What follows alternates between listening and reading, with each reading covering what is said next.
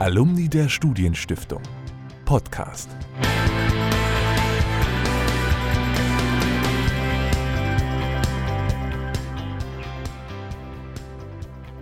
Willkommen zu dem Podcast der Alumni der Studienstiftung. Mein Name ist Theresa Büchsel. Und ich bin Philipp Martin. Theresa und ich sind beide im Vorstand des Alumni-Vereins und zeichnen heute die dritte Folge unseres Podcasts auf.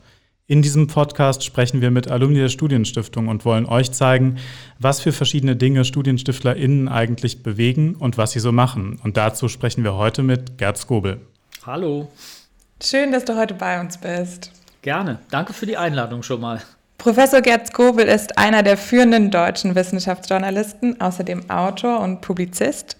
Er moderierte schon die verschiedensten Formate für die öffentlich-rechtlichen wie die Kulturzeit bei Dreisat, die Dreisat Buchzeit und er hat mit Skobel auch seine eigene Sendung. Er erhielt mehrfach den Grimme-Preis und ist Inhaber einer Professur für Philosophie und Interdisziplinarität an der Hochschule Bonn-Rhein-Sieg. Gerd, ich würde gleich da einsteigen wollen. Was bedeutet für dich Interdisziplinarität und wie lehrt man das eigentlich? Interdisziplinarität ist noch nicht mal der, der wirklich richtig gute Begriff, wie ich inzwischen weiß, sondern eigentlich müsste man sagen Transdisziplinarität.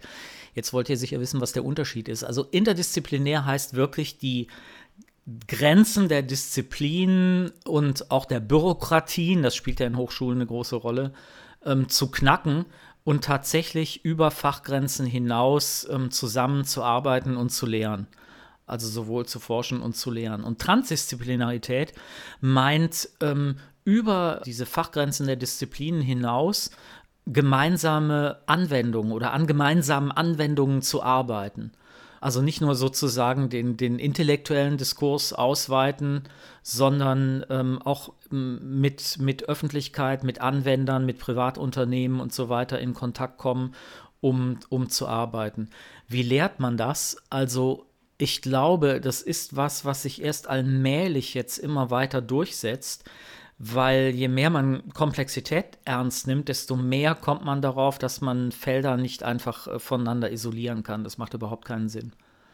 Eigentlich hat man sich von dem Gedanken des Universalgelehrten ja so ein bisschen verabschiedet. Kann man das darauf irgendwie zurückführen, dass man sich umfassender mit Themen beschäftigt wieder? Also ich bin ja ein völliger Gegner von dieser ähm, wie soll ich mal sagen, Mausefallen, Scheuklappen, ähm, Studien, äh, Philosophie, die sich, die sich sehr breit gemacht hat. Natürlich kann, und das war auch schon vor Jahrhunderten so, natürlich konnte kein einzelnes Individuum sämtliche, äh, sämtliche Bereiche, sämtliches Wissen umfassen. Das ist richtig. Aber ähm, wir haben inzwischen ganz wenige Leute nur noch, die tatsächlich ein breit aufgestelltes ähm, Gesamtwissen und einen breit aufgestellten Blick auf unterschiedliche Phänomene haben. Ähm, das brauchen wir aber. Also so sehr Fachdisziplinen gut sind und, und gefördert werden müssen, wir brauchen doch irgendwo auch einen Zusammenblick. Und spätestens, wenn ich ähm, als Politikerin oder als Politiker aktiv bin, brauche ich das? Denn wie, wie will ich sonst ein gutes Urteil äh, fällen?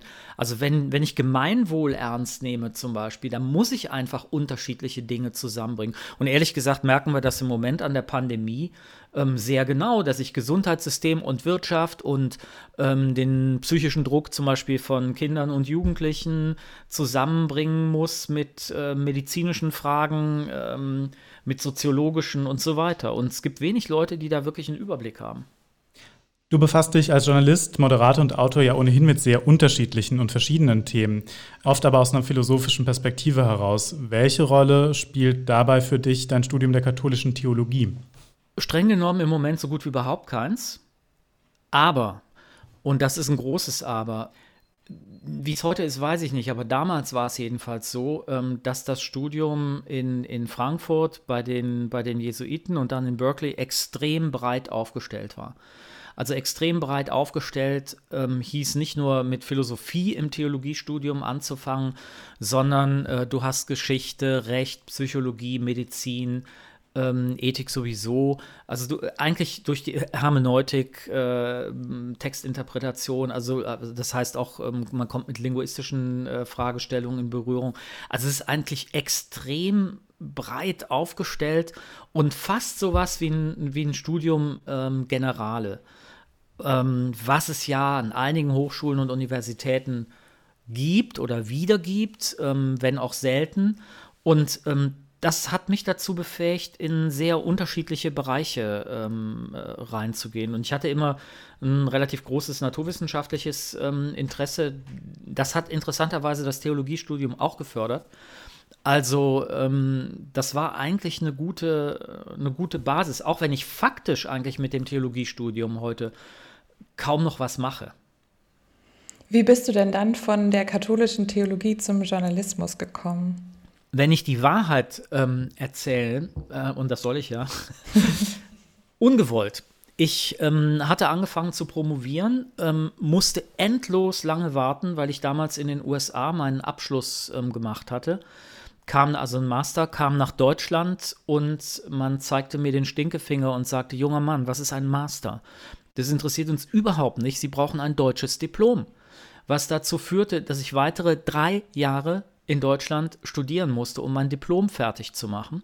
Und habe in der Zeit aber nebenher schon, ähm, schon angefangen mit der Doktorarbeit. Dann war ich endlich fertig mit dem Diplom, bekam auch tatsächlich ein Promotionsstipendium, habe meinem Doktorvater nach ein paar Monaten die ersten 40, 50 Seiten ähm, gegeben und kriegte sie zwei Tage später äh, zurück mit der Bemerkung, ähm, das sei feuilletonistischer Scheiß.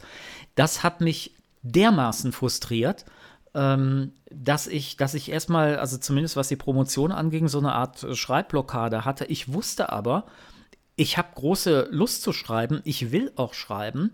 Und ähm, das Ventil war, dass ich angefangen habe beim, äh, das gab es damals, das Magazin der Frankfurter Allgemeinen Zeitung, so kleine Buchkritiken, CD-Kritiken und sowas zu schreiben. Daraus wurden dann ähm, größere Sachen, schließlich Essays. Also ich habe dann eine ganze Zeit als freier Mitarbeiter des FAZ-Magazins gearbeitet. Und das hat im Laufe der Zeit immer mehr eigentlich die Arbeit an der Promotion äh, verdrängt. Ich habe dann ein Volontariat gemacht beim Hessischen Rundfunk. Dazu hatte mir äh, ein Kollege, der auch bei der, bei der FAZ war, geraten. Ich habe nicht gedacht, dass sie mich nehmen, aber sie haben mich genommen. Das gab, war damals auch, ich glaube, fast 600 Leute, aus denen äh, zehn dann ausgewählt wurden. Und das war eine super gute Ausbildung, bimedial, also äh, Hörfunk und Fernsehen. Und ähm, so nahm das eigentlich seinen Anfang. Also äh, am, am, Anfang stand tatsächlich ähm, dieses, ähm, ja, dieses, äh, du kriegst ein Brett vor den Kopf gehauen und man zeigt dir erstmal den Stinkefinger. Ich wollte nochmal zurückgehen auf die Komplexität und diese Transdisziplinarität, die du angesprochen hast am Anfang. Und du beschäftigst dich ja auch in deinen Büchern viel mit Komplexität als Inbegriff sozusagen unserer Zeit, in der wir leben. Was bedeutet Komplexität für dich? Kannst du das genauer beschreiben? Und inwieweit ist unsere Welt wirklich durch Globalisierung, Technologie, Marktwirtschaft komplexer geworden? Oder war sie das vielleicht auf eine Art schon immer? Komplex war die Wirklichkeit schon immer, aber es hat also ganz platt zum Beispiel durch sowas wie das Internet natürlich eine zusätzliche Komplexität gegeben. Und ähm, du hast recht, was meine ich mit dem Begriff? Ähm, also die meisten Leute meinen, ähm, dass mit Komplexität so eine Art besonderer Kompliziertheit gemeint wäre. Das ist aber überhaupt nicht der Fall. Ähm, ein kompliziertes System ist in der Regel ein, ein lineares System. Also du hast einen Input und einen Output und es gibt eine äh, lineare Verbindung äh, zwischen, zwischen beiden. Klassisches Beispiel dafür wäre ein Auto, was man auseinander nimmt und wieder zusammenbaut. Und im Idealfall ist das eine lineare Maschine, die genau das macht, was sie, was sie machen soll. Ähm, komplexe Systeme sind völlig anders gebaut. Ähm, die funktionieren über nichtlineare Rückkopplungsschleifen das Beispiel dafür wäre der Verkehr. Ähm, da hat man autonome Agenten, also die Fahrerinnen und Fahrer, die jeweils in ihren Autos sitzen, die komplizierte, aber keine komplexen Systeme sind. Und nun interagieren die. Und vor mir zum Beispiel bremst jemand. Ich bin zu schnell gewesen, ich muss heftiger abbremsen. Mein Hintermann ist mir zu dicht aufgefahren und rauscht mir drauf. ähm, klassisches, äh, klassischer Fall von eigentlich ist gar nicht viel passiert und trotzdem gibt es einen Unfall. So ähnlich gibt es zum Beispiel auch diese sogenannten Staus aus dem Nichts. Da gibt es also gar, kein, gar keine äh, Bauarbeiten oder sowas oder keinen Unfall und trotzdem kommt es zu einem Stau. Das sind solche nicht-linearen Phänomene, die bei komplexen Systemen sehr oft ähm, zu Eigenschaften des Systems führen, die nicht prognostizierbar sind. Also man nennt das Emergenz. Das heißt, es kennt ihr wahrscheinlich den Begriff, also es entstehen ähm, Systemeigenschaften, die nicht aus der Summe der Teilelemente dieses Systems ableitbar sind. Und ähm, das wenn man das noch vor anderthalb Jahren gesagt hätte, hätten die meisten Leute ähm, gesagt, ja, das ist ja total theoretisch, wo kommt denn das vor, außer in der Physik vielleicht irgendwo oder keine Ahnung, in der Zellbiologie oder sowas. Und jetzt durch Corona haben ganz viele Leute ein intuitives Verständnis dafür be äh, bekommen, ähm, wie sehr die verschiedenen Teilsysteme der Gesellschaft, also Gesundheit, Ökonomie, aber auch unser, äh, unser ganz privates Verhalten, wie die ineinander greifen, dass das, dass das ähm, gekoppelte Systeme sind, die immer wieder zu ähm, Systemeigenschaften führen. Also da gibt es den Outbreak dann irgendwo in Heinsberg oder weiß der äh, Teufel wo, ähm, die, die nicht, vor, nicht prognostizierbar sind. Also ich weiß einfach, ich kann auch jetzt nicht sagen, wo der nächste Outbreak in zwei Wochen tatsächlich ähm, passieren wird.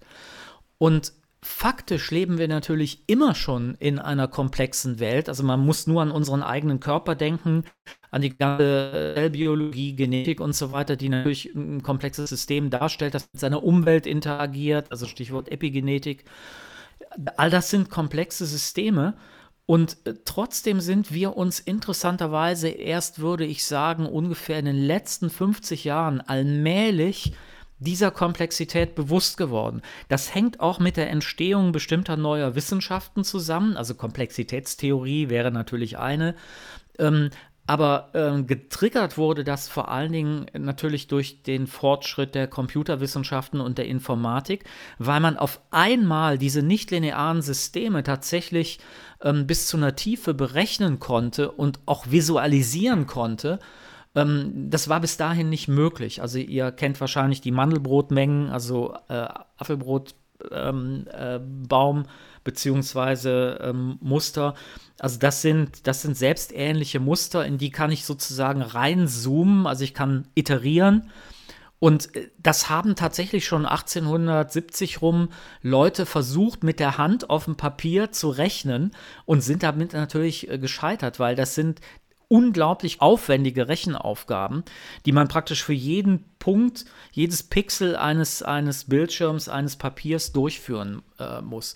Und das können wir heute sehen. Das heißt, wir können Dinge visualisieren, Muster in Datensätzen erkennen, die uns vorher verborgen waren. Und das hat, glaube ich, auch ähm, einen, großen, einen großen Beitrag geliefert ähm, zu der Entstehung also eine, eines gewissen Bewusstseins von Komplexität in unserem Alltag.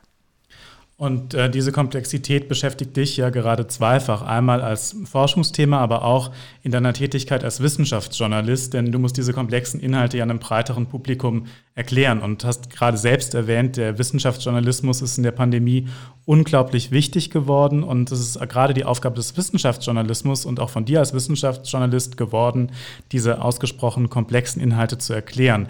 Wie gelingt das? Wie gelingt es dir, so komplexe Inhalte einem wirklich breiteren Publikum, das ja vielleicht auch gar nicht immer das Interesse hat, sich für alle einzelnen ineinandergreifenden Aspekte zu interessieren, ähm, das zu vermitteln? Naja, ich mache das ja Gott sei Dank nicht alleine, sondern äh, es fängt ja schon damit an, dass du das quasi in einem Netzwerk oder in einem, in einem Verbund auch unterschiedlicher Medien machst. Also äh, Internet, Print, Fernsehen, Hörfunk und so weiter. Und ähm, wir alle greifen uns jeweils natürlich ähm, in, in einer Sendung oder in einem Beitrag ein bestimmtes Thema raus. Und dadurch ergibt sich so eine Art ähm, aus Puzzlesteinen zusammengesetztes Bild im, im Laufe der Zeit. Und der Vorgang ist eigentlich immer, immer wieder derselbe. Man muss äh, sozusagen die Grundprinzipien des Bereiches, den man, den man vermitteln will, muss man verstanden haben oder, oder einigermaßen jedenfalls durchdrungen haben, um die dann tatsächlich zu vermitteln. Wobei das Problem darin besteht, ähm, das nicht zu simplifiziert zu tun. Also es gibt auch Formen der, der Vermittlung, die einfach ähm, die Komplexität so reduzieren, ähm, dass ein falsches Bild äh, entsteht. Tja, wie macht man das? Ich glaube, jeder, jeder von euch, jede von euch kennt das, dass man sich versucht, in was reinzuarbeiten und muss sich das selber erklären und ähm, macht das am besten dadurch, äh, dass man es anderen erklärt. Ähm, Im Laufe der Zeit kriegt man, kriegt man einfach mehr äh, Routine darin. Also ich glaube, der Prozess selber ist nicht so ungewöhnlich, was, ähm, was vielleicht ähm, eine gewisse, einfach ein gewisses Handwerk erfordert, ist, dass man im Laufe der Zeit ein bisschen mehr über die Eigengesetzlichkeit der jeweiligen Medien weiß. Und die sind tatsächlich sehr unterschiedlich. Also sie sind im Hörfunk und im Fernsehen unterschiedlich, aber ich stelle das eben jetzt in meinem YouTube-Kanal auch fest, dass das nochmal auf YouTube äh, eine ganz andere Sache ist. Könntest du dazu noch ein bisschen mehr erzählen? Diese, dieser Unterschied zwischen dem vielleicht linearen, klassischen Journalismus und den Online-Formaten. Wie ist das für dich als Journalist, aber auch, wie gehst du da auf die vielleicht auch unterschiedliche Hörerschaft ein? Also, ich weiß nicht, ob ihr meinen YouTube-Kanal kennt. Der ist ja, der ist ja auch so ein bisschen nerdig und so ein bisschen. Ähm, also im Fernsehen habe ich immer gesagt, äh, die nächste Stufe ist Hörfunk. Ähm, das heißt, ich, ich arbeite auch im Fernsehen eigentlich so immer an der, Gre so der latenten Grenze zur Überforderung. Und ich halte das, ich halte das für gut, weil Sendungen, die dich unterfordern, also mir geht es jedenfalls so, langweilen dich nach kurzer Zeit und du schaltest um oder aus. Wenn du leicht überfordert wirst, also nicht die ganze Zeit, aber hier und da überfordert wirst, bleibt so eine, bleibt so eine Frage, die du möglicherweise mit Hilfe deiner eigenen Neugier äh, zu beantworten äh, versuchst. Also das heißt, ähm, worum es in der Sendung ging, das tickt nach der Sendung weiter, weil du vielleicht selber recherchierst oder nochmal einen Zusammenhang versuchst dir klarzumachen äh, übers, übers Internet. Und was YouTube angeht, ähm, da kann ich eine Reihe von Themen machen, die ich so im Fernsehen nicht machen kann weil die Leute sagen würden, das ist das falsche Medium.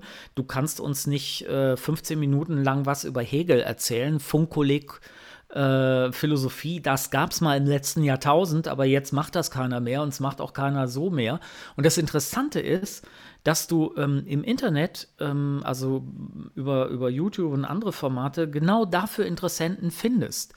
Ähm, und sei es auch nur, weil jemand in der Schule äh, gerade Hegel macht im Philosophieunterricht und sich äh, dazu einfach informieren äh, will.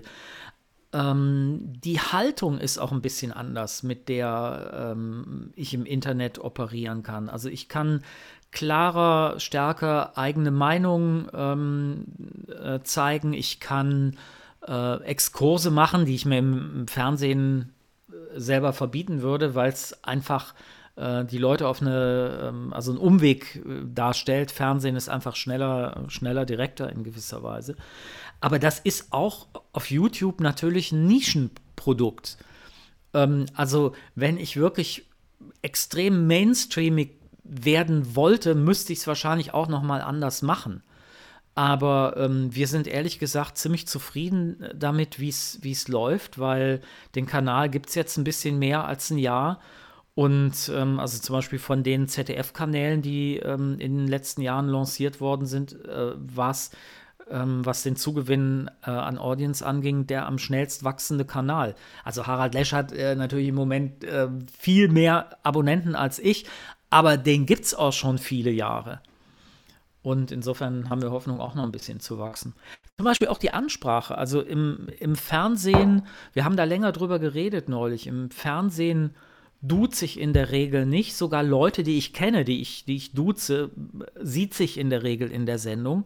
Ähm, jetzt in dem Format können wir das machen und äh, auf YouTube kann ich es auch machen. Und ehrlich gesagt, why not? Ja, es macht vieles sehr angenehm. Und wonach ähm, entscheidest du, was ein Thema ist, das du jetzt eher bei YouTube vertiefen möchtest und das du ähm, eher im Fernsehen vertiefen möchtest? Also die, erstmal ist die Redaktion im Fernsehen natürlich viel größer als bei YouTube. Also YouTube mache ich im Prinzip ähm, mit einer Kollegin zusammen und äh, einer, einer, Produktionsfirma und die Themen, äh, die Themen sind eigentlich mehr oder weniger entweder Dinge, die man irgendwie machen muss. Das war zum Beispiel in der Hochzeit von, von Corona so, dass man einfach als Wissenschaftsjournalist äh, Journalist zu ein paar Sachen was sagen muss. Oder es sind Sachen, die ich wirklich machen will. Und da der YouTube-Kanal ja ähm, eher philosophisch formatiert ist, sind das bei mir eben auf, auch oft philosophische Themen. Und im Fernsehen ist das so, dass wir uns zweimal im Jahr in einer großen Runde, also der Gesamtredaktion, treffen und jeder legt sein, seine Themen auf den Tisch und äh, pitcht die kurz, wie es so schön heißt, also stellt kurz das Thema vor. Und dann gehen wir nochmal in uns und ähm, diskutieren darüber, beraten und dann mändeln sich so bestimmte Themen raus. Also da ist der Vorgang ein bisschen, bisschen anders. Ich würde sagen, im Fernsehen ist der Filter einfach ein bisschen größer, obwohl ich eine extrem große Freiheit habe, mehr oder weniger zu machen, wirklich, was wir da machen wollen. Ich vermute mal, dass es einer der ganz wenigen Sendeplätze im gesamten deutschen Fernsehen ist, auf dem das überhaupt in der Form noch geht. Es ist spannend, dass, du, dass wir jetzt wieder zum Fernsehen kommen. Äh, das ist auch unser nächstes Thema, denn wir haben den Eindruck, dass der öffentliche Diskurs in unserer Gesellschaft immer ein bisschen rauer wird. Du als Journalist musst dich irgendwie dazu verhalten und gerade auch der öffentlich-rechtliche Rundfunk wird ja immer wieder angegriffen. Wie gehst du denn mit dieser Kritik persönlich um? Aber wie gehst du auch damit in deiner Rolle als Journalist um? Wir haben schon das Gefühl, dass du oft sehr pointiert Stellung beziehst in deinen Moderationen. Und mich würde interessieren, ist das eine bewusste Antwort darauf oder ist das einfach so, wie du bist? Also eine Antwort von mir darauf ist, dass ich weder bei Twitter noch bei Facebook noch sonst irgendwo bin. Das ist eine ganz bewusste Entscheidung. Ähm, ich bin mehrfach ins Wanken gekommen, ob das, ob das gut ist. Natürlich habe ich einen, hab einen Twitter-Account, wo ich gelegentlich, aber selten mal Sachen ähm, nachgucke, ähm, einfach weil ich tatsächlich durch Twitter hin und wieder auf, auf wissenschaftliche Artikel auch gestoßen worden bin, ähm, die ich sonst so vielleicht nicht bemerkt hätte oder nicht, nicht gefunden hätte. Aber ähm, ich schaue mir nichts über mich selber ähm, an. Ich, ähm, ich habe mich, als ich, das ist schon viele Jahre her, mit Charlotte Roche zusammen eine Sendung gemacht habe, äh, mit ihr häufiger darüber unterhalten. Und sie hat das damals schon so gemacht, dass sie einfach nie was gelesen hat über sich selber. Und wenn Leute sie darauf angesprochen haben, hör mal, in der FAZ stand über dich folgendes, hat sie gesagt, stop it, ich will es gar nicht hören, behalt's für dich. Also in gewisser Weise ähm, habe ich mich davon frei gemacht. Und was die Klarheit ähm, der, ähm, der Haltung in der, in der Sendung ähm, angeht, die entspricht würde ich sagen, tatsächlich der, der Sache. Also ich habe eine Haltung, das ist die eines ähm, kritischen äh, Beobachters. Das ist mein Job auch in der, in der Sendung, ähm, die Leute ähm, auf eine kritische Art und Weise aber zusammenzubringen, also nicht gegeneinander auszuspielen, sondern zusammenzubringen. Das unterscheidet, glaube ich, meine Sendung von, äh, von vielen anderen. Ähm, ich habe nicht unbedingt, also ich promote nicht unbedingt eine Meinung, aber ich promote eine Haltung. Und ich glaube, da besteht ein großer Unterschied. Also ich kann nicht einfach eine Meinung raushauen ähm, als, als ernstzunehmender Journalist, aber ich kann mit einer bestimmten Haltung Fragen stellen, die vielleicht eine bestimmte ähm, Schlussfolgerung nahelegen. Und ähm, das ist das, was ich in meiner Sendung mache, glaube ich. Und wenn du zurückschaust, würdest du dann sagen, dass sich deine journalistische Tätigkeit oder diese Arbeit verändert hat von den Anfangsjahren im Journalismus? Ist es wirklich so diese Beobachtung, dass der Ton irgendwie rauer geworden ist? Oder hat sich da eigentlich grundsätzlich nichts verändert? Der Ton ist deutlich rauer ge äh, geworden. Und ähm, der Ton ist klar rauer geworden tatsächlich mit dem zunehmenden Rechtsradikalismus. Ähm, das, da habe ich überhaupt keine Frage. Ähm, das ist auch einer der Gründe, warum ich ähm, zum Beispiel auf YouTube ähm, mich tatsächlich mit, mit Adorno, der in den 60ern mal einen Vortrag gehalten hat über den neuen Rechtsradikalismus, über Adorno mit ähm, Höcke und der AfD auseinandergesetzt habe. Also wenn man Höcke tatsächlich liest, und es ist ehrlich gesagt für mich relativ schwer erträglich, Höcke zu lesen, Und man hat zumindest mal ähm, ansatzweise äh, in Hitlers Mein Kampf sich ein bisschen äh, umgeschaut, erkennt man ganz klar nicht nur Zitate, sondern äh, man, man erkennt einfach ähm, systemische, systemische Zusammenhänge. Und ähm, man hat, man stößt da einfach auf eine Form von Propaganda, die stören will. Nun kann man sagen, stören, stören an sich ist ja nicht unbedingt, unbedingt schlecht. Ähm, aber das Prinzip, was dahinter steht, ist im Grunde genommen ein, ein stalinistisches. Der, der Kunsttheoretiker Boris Greuß hat das mal äh, sehr gut analysiert, und zwar am Beispiel Russland, aber das kann man auch gut auf die AfD anwenden. Ähm, es ist eine beliebte Taktik von, äh, von Putin und seinen Leuten, ganz unterschiedliche Gruppen, ähm, also politische Gruppen, Organisationen, hier und da mit Geldzuwendungen zu, oder kleinen Privilegien zu fördern. Und in dem Moment, das sind auch Leute, die Putin kritisch sind zum Beispiel, und in dem Moment, in dem die wirklich größer werden, nach vorne preschen, ähm, eine Aktion machen wollen, lässt er die Bombe platzen und sagt, hier, die Leute sind genau von ihren Gegnern unterstützt worden. Und diesen Lügnern glaubt ihr, hier, ich kann beweisen, ich habe, wir haben die finanziell unterstützt. Ähm, was in der Regel äh, dazu führt, dass die, ähm, dass die Bewegung äh, totgemacht wird. Und diese Idee, also völlig gegensätzliche Kräfte, gegensätzliche Pole gleichzeitig zu fördern und damit die, die Spaltung, die, die Spannung in einer Gesellschaft äh, zu, zu steigern, das ist ja auch genau das, was Trump gemacht hat zum Beispiel, die führt einfach dazu, dass alles politisiert und damit polarisiert wird. Also was ich damit meine, ist zum Beispiel, wenn, wenn man in den USA ähm, Country Music hört, konnte man durchaus früher ein Linker sein, aber Country hören. Das war, das war okay. Wenn ich heute Country höre, ist das ein Statement für Pro-Republikaner. Ähm, und Trump und andere haben es geschafft, einfach durch diese Polarisierung jedes beliebige Thema zu politisieren.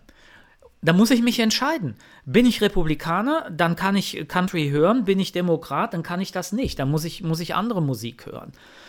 Und diese, diese ähm, Spaltung ist ein neuer, ist in, in der Schärfe und vor allen Dingen auch in der, in der Masse oder in der, in der Bewegungsmasse, ähm, die, ich, die ich erreichen kann, neu. Und ich über Filterblasen und so weiter muss ich euch nichts erzählen. Also, dass das nochmal beschleunigt wird, einfach durch Digitalisierungsprozesse und zwar auch wieder ein komplexes äh, System in einer nichtlinearen Art und Weise. Ähm, ich glaube, das haben sich auch die Leute, die damals anfingen, soziale Netze zu entwickeln, in der Form nicht wirklich träumen lassen. Du hast ja jetzt die Polarisierung sehr gut beschrieben in der Gesellschaft und man kann dir wahrlich nicht vorwerfen, dass du nichts dagegen machst. Also du hast dich ja von diesem linearen Medium auch emanzipiert in einer gewissen Weise, um mehr Leute zu erreichen. Aber glaubst du, das gelingt dir? Also glaubst du, du, erreich, du erreichst die, die du erreichen müsstest damit?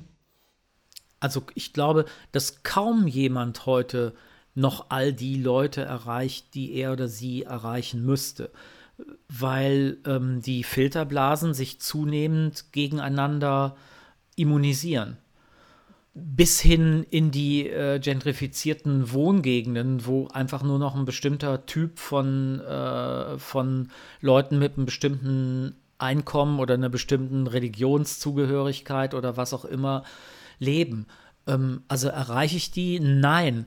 Aber mir scheint, dass ich eine relativ große Bandbreite von Leuten ähm, doch erreiche. Also meiner Sendung ist es zum Beispiel so, dass ein Teil des Publikums natürlich die Multiplikatoren sind, also das, was man erwartet, Leute mit einem Hochschulabschluss, vielleicht Lehrer, ähm, eine ganze Menge Leute auch von der Uni, Studenten und so weiter. Aber die andere Hälfte hat in der Regel nur einen Hauptschulabschluss und benutzt diese Sendung tatsächlich, um sich zu bilden. Also, also regelrecht als Bildungsprogramm. Äh, ähm, tendenziell sind natürlich beide Schichten im Fernsehen älter. Auf YouTube erreiche ich nochmal Leute, die einfach 30, 30, 35, 40 Jahre im Schnitt jünger sind. Ähm, interessanterweise funktioniert auch das. Ähm, erreiche ich alle, die ich, ähm, die ich erreichen will? Nein, natürlich nicht. Aber ich bin manchmal erstaunt, wen ich dann im Einzelfall tatsächlich doch noch erreiche. Was meinst du, welche Rolle dabei dem öffentlich-rechtlichen Journalismus insbesondere zukommen kann, diese Filterblasen zu durchbrechen? Das ist schwierig. Also ähm, offensichtlich schafft es der öffentlich-rechtliche Rundfunk natürlich nicht, sämtliche Filterblasen zu durchbrechen. Und das Problem, was wir dann immer haben, ist, dass gesagt wird, ja Leute, aber 15% AfD, wo werden die denn abgebildet in eurem Programm? Wo werden denn die Querdenker abge abgebildet? Der Unterschied zu einer News-Plattform, da gibt es ja, habt ihr ja mitgekriegt, den Streit in Australien über, über Facebook, ist einfach, dass du beim öffentlich-rechtlichen einen redaktionellen Filter hast. Während du bei einer News-Plattform wie Facebook, wenn überhaupt, nur einen kommerziellen Filter hast. Und das stellt einen deutlichen Unterschied in der, in der Ausrichtung, aber auch in der Art der Information dar. Also etwas, etwas pathetisch formuliert würde ich sagen, öffentlich-rechtlicher Rundfunk steht auf der, auf, dem, auf der Basis des Grundgesetzes, eines demokratischen Rechtssystems und begreift sich selber als vierte Macht in diesem demokratischen System. Wenn ich von Filterblasen ausdenke, ist mir die Demokratie scheißegal. Ich will meine Meinung promoten. Ich will im Zweifelsfall ähm, Kohle damit äh, verdienen. Ich will in jedem Fall Aufmerksamkeit erreichen, ähm, weil Aufmerksamkeit Klicks generiert, also Stichwort Überwachungskapitalismus. Ähm, und diese Klicks ökonomisieren sich dann.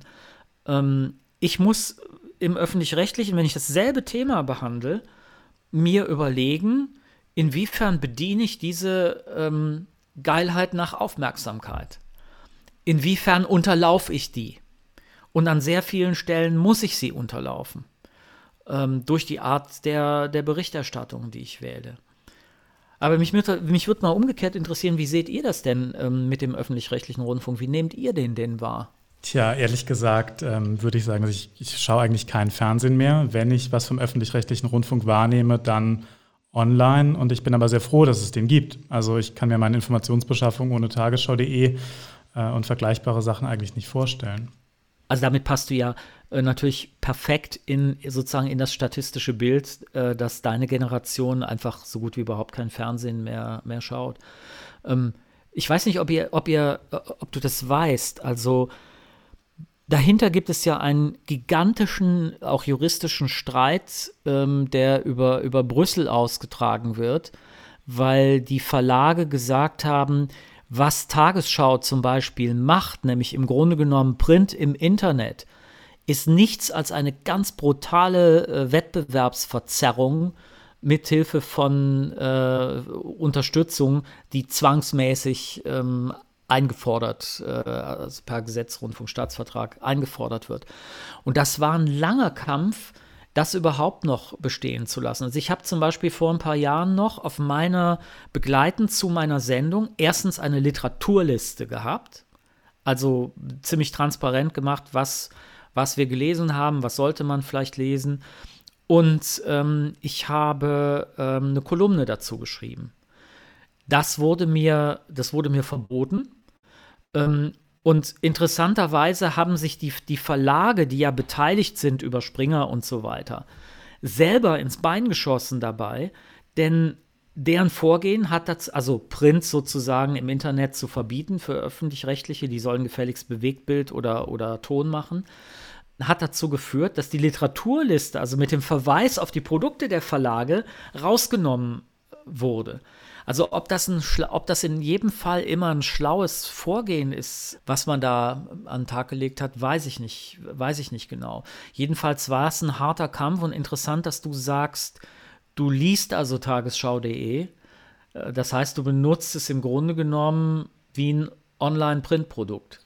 Ja, aber ich höre auch stundenlang Deutschlandfunk am Tag, äh, habe mir das angewöhnt, als ich in Helsinki studiert habe und äh, war da immer sehr, sehr glücklich. Ich glaube, dass die Kritik am öffentlich-rechtlichen Rundfunk, die man ja auch äußert, wenn man, äh, wenn man dem sehr hinter diesem System steht, wie ich das tue, sich ja gar nicht so sehr an den Informationsformaten irgendwie artikuliert, sondern vielmehr an Unterhaltungsformaten, an sehr, sehr viel Geld für Sportrechten und dass man sich natürlich gerade so als Zuschauerin fragt, ähm, warum da so viel Gebührengeld reingesteckt wird, weil das irgendwie gerade von dem, äh, von dem grundrechtlichen Auftrag her irgendwie schwer nachvollziehbar ist. Du weißt, dass die, ähm, das Sport bei der Information angesiedelt ist, ne? Interessanterweise. Und also ähm, in den Chefredaktionen in der Regel. Und in der Tat, also ein, ein End-Champions League-Spiel ist teurer als der ganze Jahresetat von Dreisat. Ähm, und ähm, ich meine, man kann sich in der Tat fragen, ob man jetzt den 20. Krimi immer noch braucht. Ähm, ob das eine sinnvolle Ausgabe von Gebührengeldern ist und auch und selbst der, also die heilige Kuh des Tatorts, der dessen Ziel es ja mal war, praktisch über ein, ein Krimi-Produkt in verschiedene soziale Schichten der Gesellschaft äh, einzuführen und die uns als Durchschnittszuschauerinnen, Zuschauer näher zu bringen. Selbst das funktioniert ja, äh, funktioniert ja nicht mehr. Die Kehrseite davon ist, dass die einzigen Politiksendungen, die ernst genommen werden, die in den öffentlich-rechtlichen sind. Die Politiker wollen sich insbesondere, wenn Wahlen sind, selber sehen. Wenn sie sich selber sehen, wollen sie eine hohe Einschaltquote haben. Eine hohe Einschaltquote kriege ich aber nicht mit einer Politiksendung. Also muss ich vor der Politiksendung den Tatort bringen. Deshalb läuft Anne Will hinterm, hinterm Tatort. Äh, macht ja eigentlich nicht so wahnsinnig viel Sinn, diese Kombination. Macht sie aber, weil ich den Politikern zeigen kann, hier, Ihr habt eine relativ gute Quote. Man sieht euch zu. Und das ist natürlich insbesondere ähm, bei, den, äh, bei den Regionalsendern ähm, wichtig, wenn Wahlkampf ist. Heißt es, der öffentlich-rechtliche Rundfunk müsste irgendwie wegkommen fast von diesem Bildungsauftrag oder vielleicht sogar belehrenden, was ja, du hast ja den Tatort angesprochen, es gibt ja auch diese neuen Formate von äh, Schirach, die ja doch auch immer diesen Bildungsauftrag sehr ernst nehmen. Müsste da der öffentlich-rechtliche Rundfunk fast davon wegkommen, um unterhaltender vielleicht zu sein und eben nur größeres Publikum zu erreichen? Auf keinen Fall. Ähm, also das sehe ich, das sehe ich auf, ganz im Gegenteil, das sehe ich überhaupt nicht so. Also mein Spruch bei Kulturzeit war immer, ähm, was ist Kultur? Kultur ist Unterhaltung mit Erkenntnisgewinn. Ich habe überhaupt nichts gegen Unterhaltung. Ich finde nicht, dass Kultur wehtun muss, dass man leiden muss, wenn man ein, wenn man ein Buch liest oder ins Kino geht oder Theater oder was auch immer. Nein, ich habe überhaupt nichts gegen, gegen Unterhaltung, aber unsere primäre Aufgabe ist tatsächlich ähm, äh, Information. Ähm, das kann von mir aus äh, oder das muss äh, wahrscheinlich Unterhaltung bis zum gewissen Maß, ähm, ist ja auch vorgesehen im Rundfunkstaatsvertrag, mit, mit beinhalten. Aber ich kann ja Unterhaltung auch so oder so machen. Also ähm, Germany's Next Topmodel ist für mich eine desaströs asoziale Sendung. Das ist einfach asozial, was da läuft. Und ähm, sowas kann, darf ich einfach als öffentlich-rechtlicher Sender nicht machen. Und ähm, also meine Antwort auf deine Frage wäre eher so, und das habe ich auch schon ein paar Mal vertreten und mir ähm, früher zunehmend eine blutige Nase damit geholt. Äh, ich bin dafür, die Quote abzuschaffen.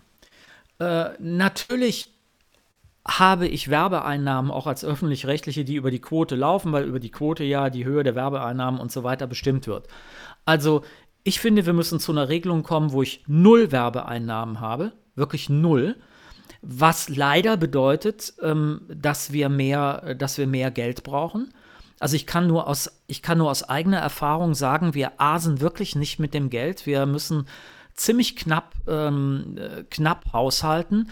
Aber dadurch, dass jetzt der, ähm, die KEF, der KEF-Vertrag, äh, der neue, nicht durchgekommen ist ähm, und erstmal auf Hold liegt, ähm, können wir in diesem Jahr mit heftigen Kürzungen rechnen. Das ist, das ist einfach so. Also wenn man, wenn man das Produkt öffentlich-rechtlicher Rundfunk ohne Werbung und Werbeeinnahmen und dann auch ohne Quotenmessung will, muss man leider, ist, ist so, das wird viele ankotzen, viele werden das nicht machen wollen, ähm, muss man leider ein bisschen mehr bezahlen. Aber dann würde ich sagen, Leute, so, jetzt gehen wir nach Public Value Kriterien vor und nicht mehr nach der Quote ähm, vergesst den Blick auf die Quote.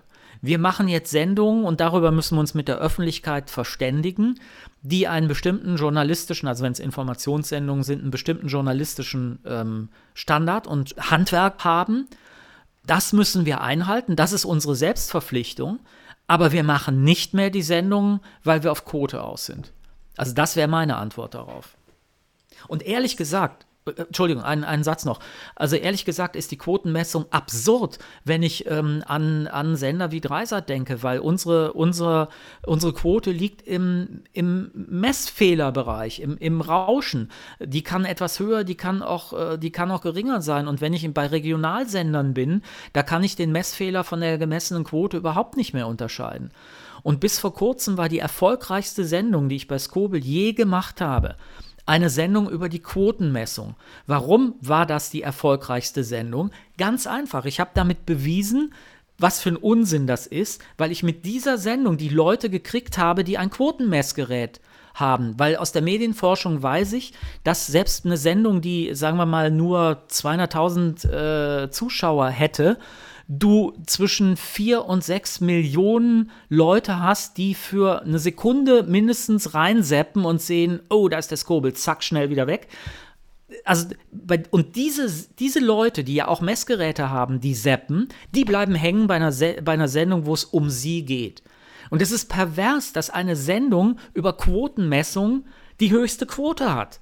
Das zeigt einfach, wie absurd dieses System ist. Ist das nicht ohnehin ein immanenter Widerspruch? Auf der einen Seite erfüllt der öffentlich-rechtliche Rundfunk einen Auftrag, der aus dem Grundgesetz abgeleitet ist, und auf der anderen Seite muss er seine Inhalte immer wieder über eine Quote begründen. Das ist ja eigentlich eine doppelte Begründung und eine davon könnte man sagen, ist hinfällig. Sehe ich auch so, aber ich habe ja eben schon erwähnt, ähm, der Grund, warum es die Regionalsender gibt, ähm, ist, hat mit unserer Geschichte, mit Amerika, Föderalismus und so weiter äh, zu tun ist, dass die Bundesländer als innerhalb des föderalen Systems abgebildet werden sollen in den Medien. Äh, damit du am Ende nicht wieder einen Nazi-Faschisten-Sender hast, der äh, alles gleichschaltet und nur noch eine, eine Meinung rüberbringt.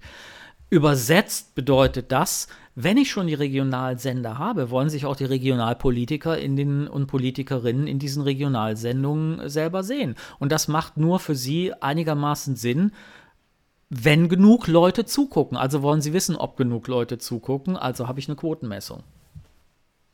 Es ist nicht ohnehin ganz erstaunlich. Wir hatten vor zehn Jahren ungefähr eine ganz große Debatte über die Qualität im Fernsehen, als Marcel Reich-Ranitzky damals den Deutschen Fernsehpreis äh, abgelehnt hat. Und inzwischen erleben wir ganz erstaunliche ähm, Formate, natürlich vor allem im Privatfernsehen, Dating-Shows, die sehr antiquierte Rollenbilder reproduzieren und ähm, es scheint niemand mehr wirklich aufzuregen. Es wird einfach hingenommen. Ja, es regt, glaube ich, deshalb ähm, niemanden mehr auf oder nur noch wenige Leute auf, weil du auch im Fernsehen im Grunde genommen das Filterblasenphänomen hast. Also wenn du sechs, sieben, 800 Kanäle ähm, kriegst und das ist ja, das ist ja so, ähm, weißt du, dass du von Bibelfernsehen bis Angler TV einfach alles hast. Soll ich mich jetzt aufregen, äh, dass es einen Anglerkanal gibt? Ja, ähm, eher nicht. Die Frage ist, ähm, gibt es sozusagen anerkannte und insofern mit einer gewissen Verbindlichkeit produzierte Plattformen für die Gesellschaft, also insbesondere Informationsplattformen. Und äh, darüber wird man, äh, wird man, glaube ich, tatsächlich streiten müssen. Und dann darfst du auch nicht vergessen, ähm, der große Konkurrent ist ja inzwischen nicht mehr Sat1 Pro 7, Vox und so weiter, sondern der große Konkurrent heißt ja heute Netflix, Amazon Prime ähm, und so weiter. Und es ist ja interessant zu sehen, dass es auf Netflix einfach super gut gemachte Dokus gibt. Also die mit unseren besten Dokus oder mit BBC-Dokus wirklich konkurrieren können. Und da haben wir, da kommen wir in ein ganz anderes Problem rein, denn wenn ich Dokus oder also Dokumentarfilme oder, oder auch Serien oder, oder Fernsehfilme, die etwas wertiger sind, ähm, produziere, brauche ich einfach eine bestimmte Summe Geld wenn du amerikanische Serien und unsere Serien vergleichst, ähm, haben die die fünf- bis zehnfache Menge Geld pro Folge. Manche sogar deutlich mehr. Also es gibt ähm, Fernsehserien, äh, Westworld zum Beispiel, die haben einen Produktionsetat, da ist der Produktionsetat einer einzelnen Folge so hoch wie ein durchschnittlicher Kinofilm in Deutschland. Damit können wir natürlich so nicht konkurrieren. Das kannst du nur machen, wenn du wirklich, und dahin geht ja der Trend im Moment auch, international äh, koproduzierst. Also das heißt, du machst eine Serie und weißt, die wird auch in Finnland, Schweden, äh, wenn du Glück hast, Frankreich, Spanien und dann vielleicht im, im Rest der Welt äh, laufen. Wir würden jetzt ganz gerne zu einem neuen Segment in unserer Podcast-Reihe kommen, und zwar dem Alumni-Steckbrief. Dieser Steckbrief beinhaltet drei ganz kurze Fragen zu deiner Zeit als Student und Stipendiat in der Studienstiftung. Und die erste Frage ist, was ist deine schönste Akademieerinnerung? Ich bin immer nur in Alpbach gewesen und die beste Zeit des Studiums waren die Ferienakademien, weil das zwei Wochen intensiv interdisziplinär war, weil der Rahmen völlig gesprengt war, ähm, den es ähm, an, den, an den Unis gibt, weil die Leute völlig gemischt waren.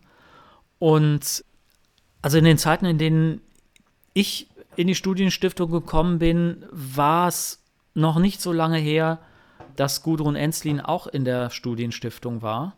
Entsprechend politisch waren die Diskussionen, zum Beispiel über Atomkraft.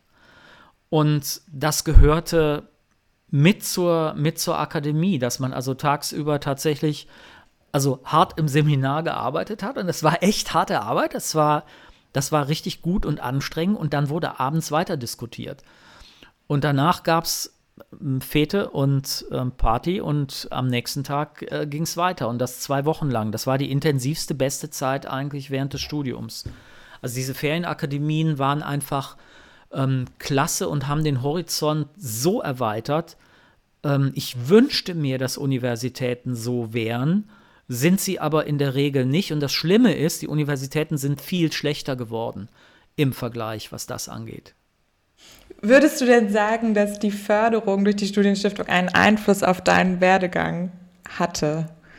Absolut, also in mehrfacher Hinsicht. Durch die, ähm, durch die Dozentinnen und Dozenten, die ich kennengelernt habe, durch die ähm, Freundschaften, die sich einfach durch die Studienstiftung entwickelt hat, die zum Teil heute immer noch, äh, immer noch da sind. Ich finde es lustig, dann in verschiedenen Jobs manchmal ähm, ehemaligen Studienstiftlern, Studienstiftlerinnen zu, äh, zu begegnen. Und dann darf man nicht vergessen, dass die Studienstiftung auch durchaus ein Qualitätsmerkmal ist, was oder Siegel, was hier und da doch mal eine Tür öffnen kann. Die dritte und letzte Frage, was würdest du deinem 18-Jährigen selbst mit auf den Weg geben? Entspann dich. Mach, sei ein bisschen gelassener, ja. Und ähm, nimm nicht alles ganz so ernst und denk aber gleichzeitig dran, die Zeit des Studiums hast du tatsächlich nur einmal. Es ist nett, Party zu machen und ähm, die schönen Dinge des Lebens zu genießen, aber das andere, nämlich das, das Studieren, die wirkliche, äh, die, die Auseinandersetzung, ähm, die Möglichkeit, äh, tief in Themen einzudringen, die hast du nur in dieser Zeit des Studiums und kurz danach und nutze die. Ich glaube übrigens, dass ich den Teil relativ gut gemacht habe. Vielen Dank, Gerd, für deine Zeit. Gerne, ich danke euch. Das war die dritte Folge unseres Podcasts. Wie immer freuen wir uns über Reaktionen zu diesem Podcast. Gerne auch auf unserem Instagram-Kanal Studienstiftung-Alumni. Und damit verabschieden wir uns heute bis zur nächsten Folge. Wir bedanken uns bei dir, Gerd, für deine Zeit und ähm, bei dir, Theresa, für diese erste Folge mit dir.